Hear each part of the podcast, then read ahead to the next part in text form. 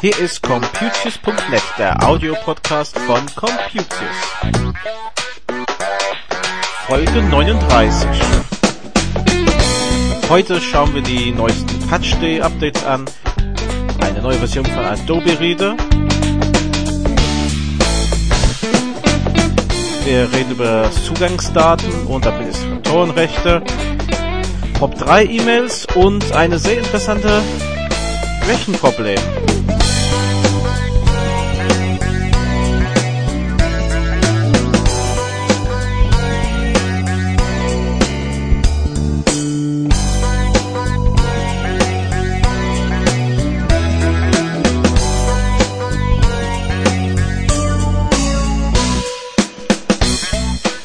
Hallo und herzlich willkommen zu Computius.net am Sonntag, den 18. April. Ähm, ein sehr interessanter Abend im Netz. Während ich das hier jetzt aufnehme, ist der Frankfurter Flughafen Homepage gerade offline gegangen und bringt jetzt Fehlermeldungen. Ähm, da ist auch einiges natürlich im Twitter unterwegs zum Thema ähm, ja, Flugraumsperrung. Ähm, da geht einiges im Netz ab. Das äh, habe ich gerade hier in der Beobachtung wie gesagt, eine ganze Webseite gerade offline dann. Und zwar nicht eine unwichtigen, denke ich. Aber zurück zum eigentlichen Themen erstmal. Und zwar fangen wir an mit den Patch Day, der diese Woche stattfand. Das gab es den Updates für Microsoft Windows, äh, XP, Vista und 7. Und je nachdem, welchen System Sie nutzen, hatten Sie bis zu elf Updates plus den Tool gegen böswilligen Software. Und demzufolge haben wir dann angekündigt, dass bis zu zwölf Updates zu erwarten sind im Blog. Bei mir, ähm, glaube ich schon, waren es um die zehn Stück oder so. Neun äh, auf einige PCs habe ich gesehen, wobei eine sehr viel länger gebraucht hat als den Rest, weiß ich nicht warum.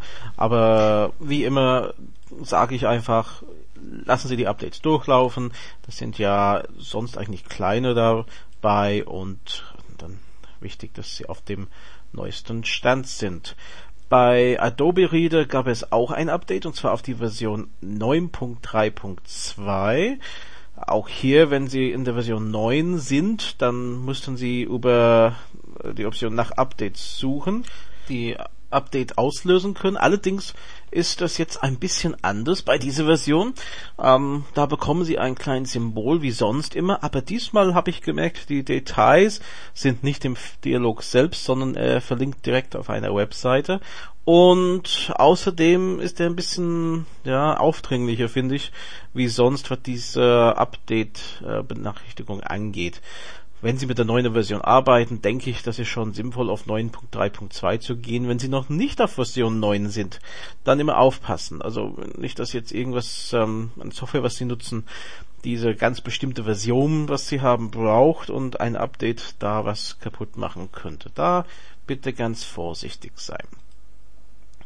So, ein Thema, dem wir auch äh, vor einigen Tagen hatten im Netz hier auf dem Blog, war über Zugangsdaten. Und zwar ist das eigentlich ein Spartipp, habe ich gesagt.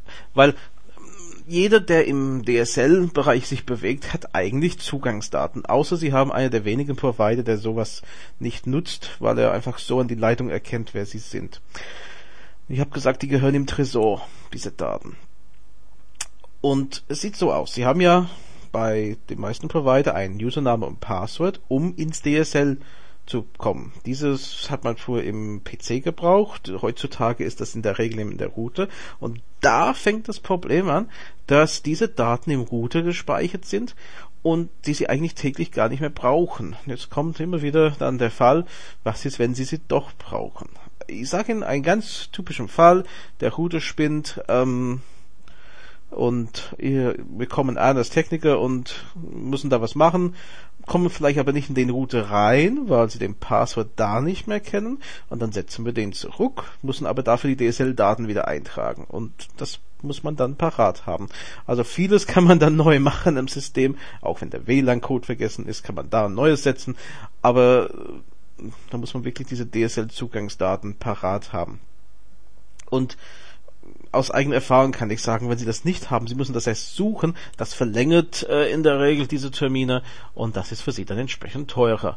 Ähm, sowieso wollen Sie vermeiden, dass diese Daten in den falschen Händen geraten. Das kann auch sehr teuer sein, wenn jemand auf Ihren Kosten ins Internet geht. Deswegen ähm, die Zugangsdaten, was Sie für Internet benutzen, egal welchen Provider, die sollten Sie ganz gut aufheben möglichst irgendwo sicher ablegen, würde ich so mal sagen. Dass sie immer drankommen sofort, wenn ähm, sie die brauchen. Wenn zum Beispiel ein Servicetechniker kommt, andererseits aber nicht so zugänglich, dass jeder dran könnte und äh, irgendwelche Kosten für sie verursachen. Ein anderes Thema, was auch kam, war ähm, mit diesen Administratorenrechte. Wir hatten den Fall schon mal besprochen jetzt, dass es eine neue Version von Avira Antivir gibt und der warnt gleich, wenn Sie Administratorenrechte angemeldet sind. Und das hat einiges bei uns ausgelöst an Anfragen und ich sag so, in eine ideale Welt würde ich jetzt sagen, Sie sollten ein getrenntes Konto anlegen und dieses Konto nur fürs Surfen im Internet benutzen. Die Gedanke ist natürlich, dass wenn Sie ein Virus einfangen oder irgendwelche Schadsoftware von einer Homepage, dass diese ebenfalls damit Administratorenrechte arbeitet und sehr viel mehr anrichten kann. Mit einem beschränkten Konto würde er das nicht können. Das Problem bei diesen beschränkten Konten ist, dass dann andere Sachen nicht gehen. Ähm, den sie vielleicht brauchen. Und dann muss man vielleicht mal die Rechte kurz hochsetzen, um ein Programm zu installieren. Oder sie haben strikte Trennung zwischen den Konten, um die Daten zu schützen mit den Übergangsbereichen. Dann laden sie etwas vom Internet runter, müssen dann aber den Konto wechseln, um damit zu arbeiten und später dann nochmal den Konto wechseln zurück, um es wieder per Mail wegzuschicken. Und das ist aufwendig. Und ich komme an den Punkt, wo ich sage, wenn sie wirklich den Computer so gut verstehen, dass sie das können, dann machen sie es auch. Aber für einen normalen Mensch, der froh ist, dass sein Computer mit einem Konto erstmal läuft und alle Programme laufen und ins Internet kommt, da muss ich erstmal sagen, vielleicht doch nicht machen, weil dann gebe ich zu, kann man diese Meldung unterbinden. Man muss natürlich da den Risiko bewusst sein wenn ich jetzt diese Option ausschalte und ich surfe tatsächlich mit Administratorenrechte und ich fange ein Virus ein, dann kann dieser Virus viel mehr anrichten, als wenn ich mit beschränktem Zugriff im Netz wäre. Aber auf die andere Seite, wenn ich irgendwas mache am PC und dabei den System kaputt mache, weil ich doch zu viel durchgeboxt habe in dem beschränkten Konto oder mit diesem Zwischenspiel zwischen den Konten nicht klarkomme, dann habe ich auch Probleme und das ist abzuwägen. Und ich sag, die Leute, die sehr wenig im Netz sind, ganz, ganz vorsichtig sind, wo sie klicken, da könnte man überlegen, diese Option wegzulassen. Aber wie gesagt, ich kann nicht genug betonen, auf jeden Fall über die Risiken ähm, da aufklären bei so einem Beratungsgespräch weil das ist nicht ohne natürlich, äh, so ein Risiko dann zu entscheiden. Und ich denke, da muss der Kunde auch ein gutes Stück mitwirken, welche Variante er oder sie haben möchte. So, und immer wieder sieht man Probleme, wo man erstmal dahinter steigen muss. Diese Woche hatten wir auch einen interessanten Fall ähm, von dem ich kurz erläutern möchte, ein bisschen technisch, was da abgeht, um das jetzt vielleicht bei anderen zu vermeiden. Und zwar geht's um, wie man mit zwei Computers gleichzeitig E-Mail abruft, hintereinander, aber die gleiche Postkörbe. Natürlich meine Empfehlung, wenn es geht, ist mit IMAP dann zu arbeiten und synchronisieren, weil ich dann wirklich auf alle PCs die gleiche Mails habe. Lösche ich auf eine, ist es auf der andere weg und umgekehrt. Aber was ist, wenn Sie kein IMAP benutzen können bei einigen kostenloser Dienstleister oder ja, Systemdienstleister? Da haben Sie nur POP3 und dann fängt der Spaß an, wenn Sie die Mails herunterladen auf einem PC. Naja, können Sie auf den zweiten auch herunterladen? Und das ist die Frage. Und die Einstellung hierfür befindet sich meistens am ersten PC. Beim Mozilla Thunderbird ist das zum Beispiel in die Konto-Einstellungen und zwar unter Server-Einstellungen. Da gibt es eine netten Option, heißt Nachrichten auf den Server lassen. Beim Outlook Express und, und auch beim Outlook heißt es sehr ähnlich. Und damit können Sie genau das bewirken. Jetzt stellen wir vor, Sie laden auf einen Computer Ihre E-Mails runter. Sagen, lassen auf den Server, gehen zum nächsten Computer, laden auch da E-Mails runter, haben Sie die gleiche Mails. Gut, äh, es ist die Frage, was passiert, wenn Sie die löschen auf dem einen PC. Dann sind Sie auf dem anderen immer noch da.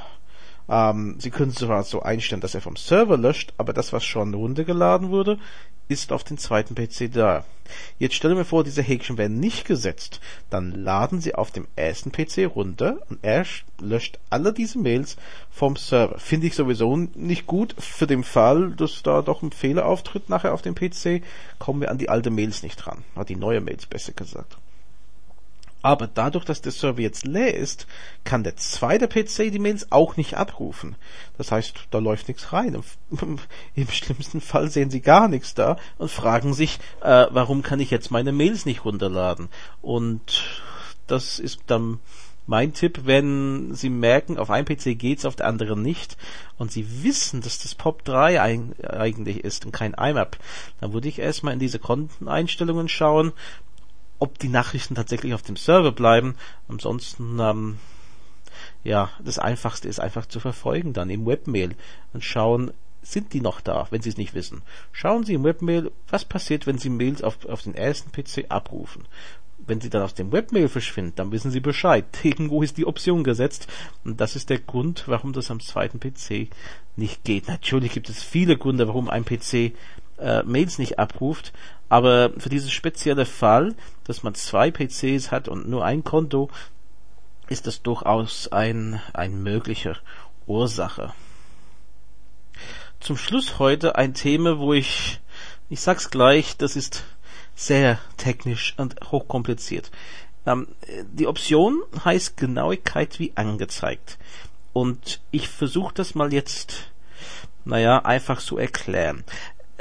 Im Computer hat man ja bekannterweise nicht richtige, ähm, sagen wir, Zahlspeicher, man hat diese Binärspeicher mit 1 und 0.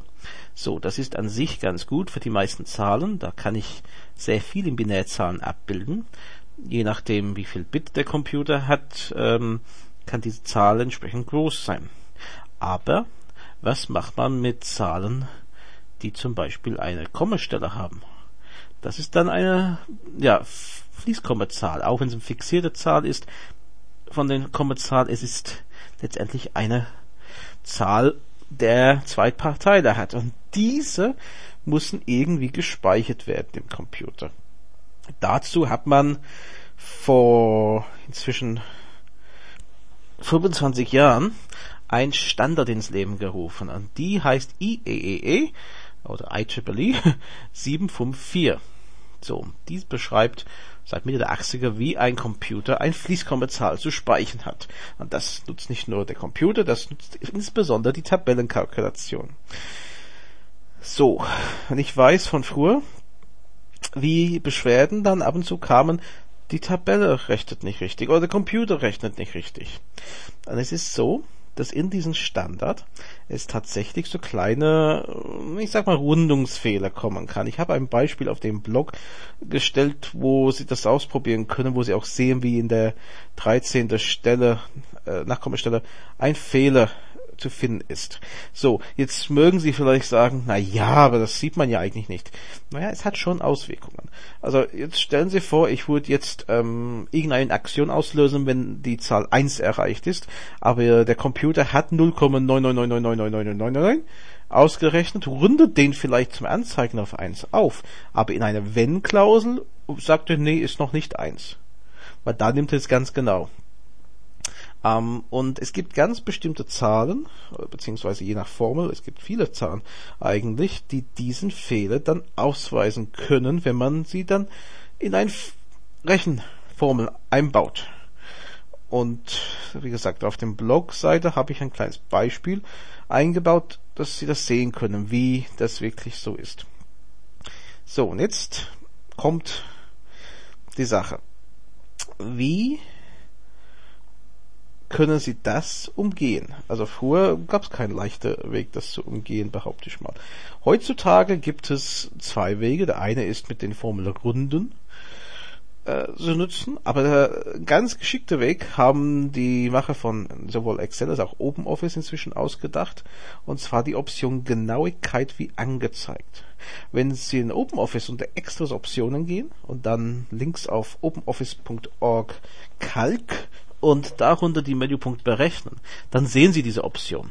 Jetzt können Sie das setzen und das bewirkt, dass in diesem Fall OpenOffice nur so viele Stellen in seine Berechnung einbaut, wie tatsächlich angezeigt wird. Das heißt, steht auf dem Bildschirm 1,00, obwohl der Computer 0,99999 gespeichert hat, dann berechnet er aber nur mit 1,00. So, das kann umgekehrt natürlich auch Probleme auslösen, weil wenn Sie jetzt ein Feld haben, der vielleicht fünf Nachkommastellen hat für einen Wechselkurs, aber Sie zeigen es nur mit zwei Nachkommastellen auf dem Bildschirm, dann rechnet er auch nur mit zwei Nachkommastellen. Das heißt, da sollten Sie dann wirklich aufpassen, dass alle Stellen dargestellt werden, damit diese Option funktioniert. Die Alternative ist, wie gesagt, mit der Funktion Runden zu arbeiten auf Deutsch. Ähm, und dann können Sie auch die, die Stellenrunden, um sicher zu gehen, dass die wirklich nur mit zwei Nachkommastellen arbeiten, wo Sie das wirklich brauchen für, für eine Wenn-Funktion. Aber es ist eine Sache, wo ich, ich sage, das kommt vielleicht einmal im Jahr irgendwann irgendwo vor und man muss das in dem Moment im Supportleben einfach wissen, dass es da ist, das erklären können ja, und dann ist die Frage, wie geht man damit um? Aber wie gesagt, es ist nicht eine Sache, dass man häufig sieht, aber ist eine nette Information, denke ich, aus der Entstehungszeit der Heim-PC ähm, und die Tabellenkalkulationssoftware. Und solche Sachen, ja, es gibt einige, die sind wirklich tief verbuddelt in dieser Software und allein wegen Kompatibilität, die werden sich wahrscheinlich so schnell nicht mehr ändern.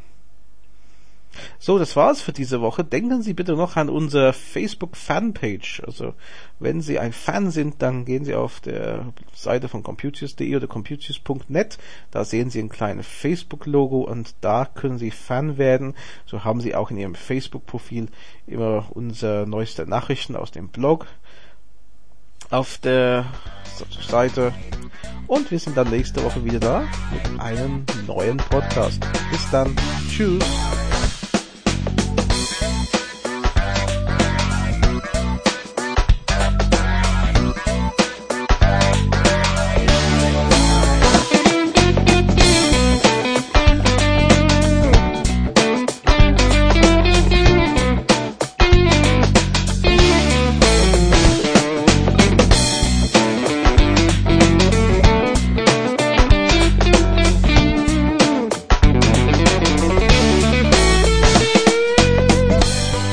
Rechtschaffenden EDV-Beratung. Verantwortlich für den Inhalt ist Graham Chappenden in 61440 Oberursel.